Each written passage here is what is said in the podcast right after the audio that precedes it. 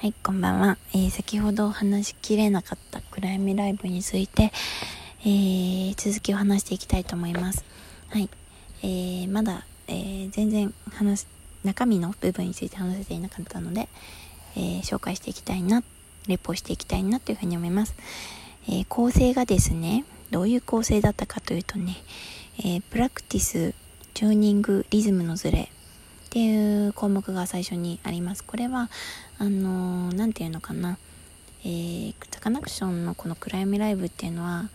本当に視界が闇なので、それに対してとても恐怖や不安、不快、気分が悪くなってしまう人もいるっていう、いると思うんですよ。あと、360度から音がするもんだからびっくりしちゃったりだとかあこれやっぱちょっと苦手みたいな。やっぱりそういうなんだろうな。ジェットコースター無理なのとかお化け屋敷無理なのみたいな感じで誰にでも、えー、挑戦をしたいんだけどやってみたらやっぱり苦手だったダメだったっていう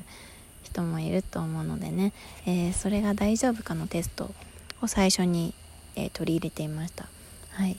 あの、やっぱりここでしかないんですよ。その暗闇の中360音がするライブっていうのは、うん、だからそのこういうねテストやっぱり攻めたことをするにはねあの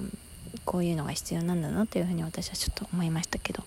最初にそういうテストみたいのがあってそこで気分が悪くなられた方は、えー、外に出て OK ですよっていうようなタイミングタイミング上からってどうぞっていうような感じでした。どういう感じかっていうとねと左から、えー、バイオリンのピーって音がして右からうーってすごい低い音がしててその左の違う右の低い音がだんだん上昇していくんですよ。うーみたいな感じで。それでだんだんだんだんその左の方にから聞こえるバイオリンの音に合ってくるみたいななんかそういうチューニングの、えー、プラクティスでした。あとメトロノームの音のずれえっ、ー、と右左の方からえっ、ー、とよく音楽室でなっていたガッガッガッガッチーガッガッガッチーンみたいなメトロノームあるじゃないですか。で右からは電子メトロノーム。パッパッパッパッパッパッパッパッパッパッ。って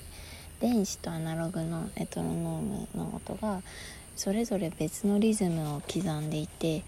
でちょっとなんかそのリズムのズレみたいのがこう体全体で感じるような、えー、プラクティスそれもプラクティスでした。で暗闇で聞くんですけどすごくなんだろう前頭葉あのおでこら辺の脳がすごいジリジリジリジリしてその その感覚がまた自分でもびっくりでそんなことないじゃないですか。でこんなに自分の神経が研ぎ澄まされ研ぎ澄ますことができるんだっていうふうに思えるぐらいとても、えー、自分の神経が耳に耳というかなんだろうイメージうん心の目で見るというか イメージが音で見えるようにそのなりましたプラクティスの時点で私は。すごい前頭葉がねあのじりじり熱くなってましたね。びっくり。でそのねプラクティス終わった後第1幕が始まります「雨 C」っていうえー、雨 A 雨 B っていう曲がねサカナクションありますけどまた雨の曲作っちゃったって感じであの 最初雨の音がザーって聞こえてきててね。それでその雨の音がだんだん近づいていくんですよ。で耳元ちょうど自分の頭の上で雨が降っているみたいななんかそういう音がする。でも音はすごいするんだけどあの全然濡れないし食感もないみたいな濡れてない。そういう不思議な感覚に陥りました。雨の音は降ってる。でも濡れてない。なんかこの感覚も面白かったんだけど、えー、映像も見えるんですよ。あの完全暗闇っていう場面もあるんだけどそうじゃない場面もあってそうじゃない場面はあの映像が流れたりとかあとなんだろう光が見えたりとかそういう光を追さすみたいなこともありました。で雨 C ではあの雷ゴロゴロいきなり雷が鳴るからさめちゃくちゃびっくりしたんだけど本当にビッグって体が鳴っちゃうぐらいびっくりしたんだけどそれでちょっと驚かす感じもあったりとかあと暗闇で突然その白い丸がこうパッて一瞬映ったりするんですよ。音に合わせて。でそうするとあのいきなり暗闇に白い丸が映るとそれが光として、えー、瞳にその白い光が焼き付いて目がチカチカするんですよ。でそういうことをこう何度も何度も繰り返すとなんか瞳の残像があの雨みたいになって瞳になんかこう雨が降っているみたいななんかそういう効果がなってそれはそれがすごい楽しかったです。あこういう雨の見せ方あるんだなっていうふうに思って、えー、感動しました。それが雨し感動した。うん。あとはうんと第2幕変容っていうところではねえー、サカナクションの新しいアルバム、えー、でね「茶柱」っていう曲があるんですけどその茶柱をアレンジしたような、えー、音が流れました。音とミュージックが流れました。あのー、お茶の急須の急須の陶器と陶器がぶつかるカチャって音とかをあのー、音楽とし音楽の中に音として取り入れたりとかあとそのお茶の香りが漂うような柔らかい感じエコーとしてこうエコーみたいに広がるようなわーわーわーわーわーみたいなそういうちょっとぼやけるような感じみたいのが、えー、音がしてそれが私はですけどお茶の綺麗な湯気みたいなお茶が煎じられていくような様子として 映し出されました、まあ、この茶,、えー、茶柱では映像もあったんですけどそのセミのセミの音がする中女の人が茶柱を見つけるみたいななんかそういう映像もあったんだけどセミの音もねあの音楽の中に取り入れられてて、うん、で暗闇の中そういう茶柱の、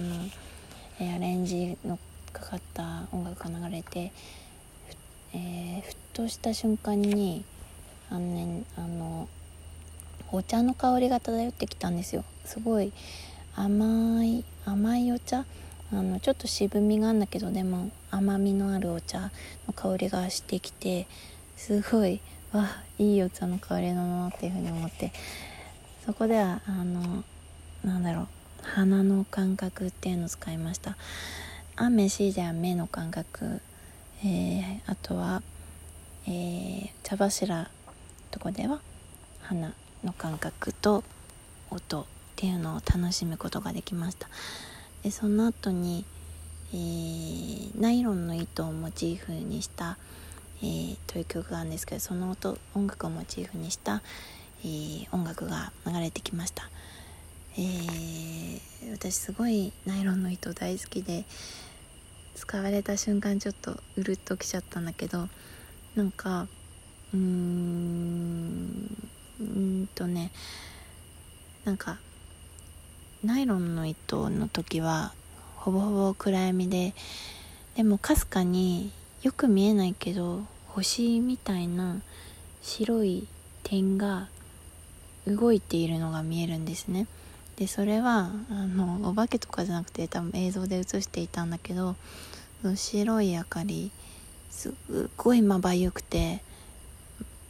1個だけこうゆらゆら動いているんですね。でなんかそれを見た時になんか東京で初めて星を見つけたみたいな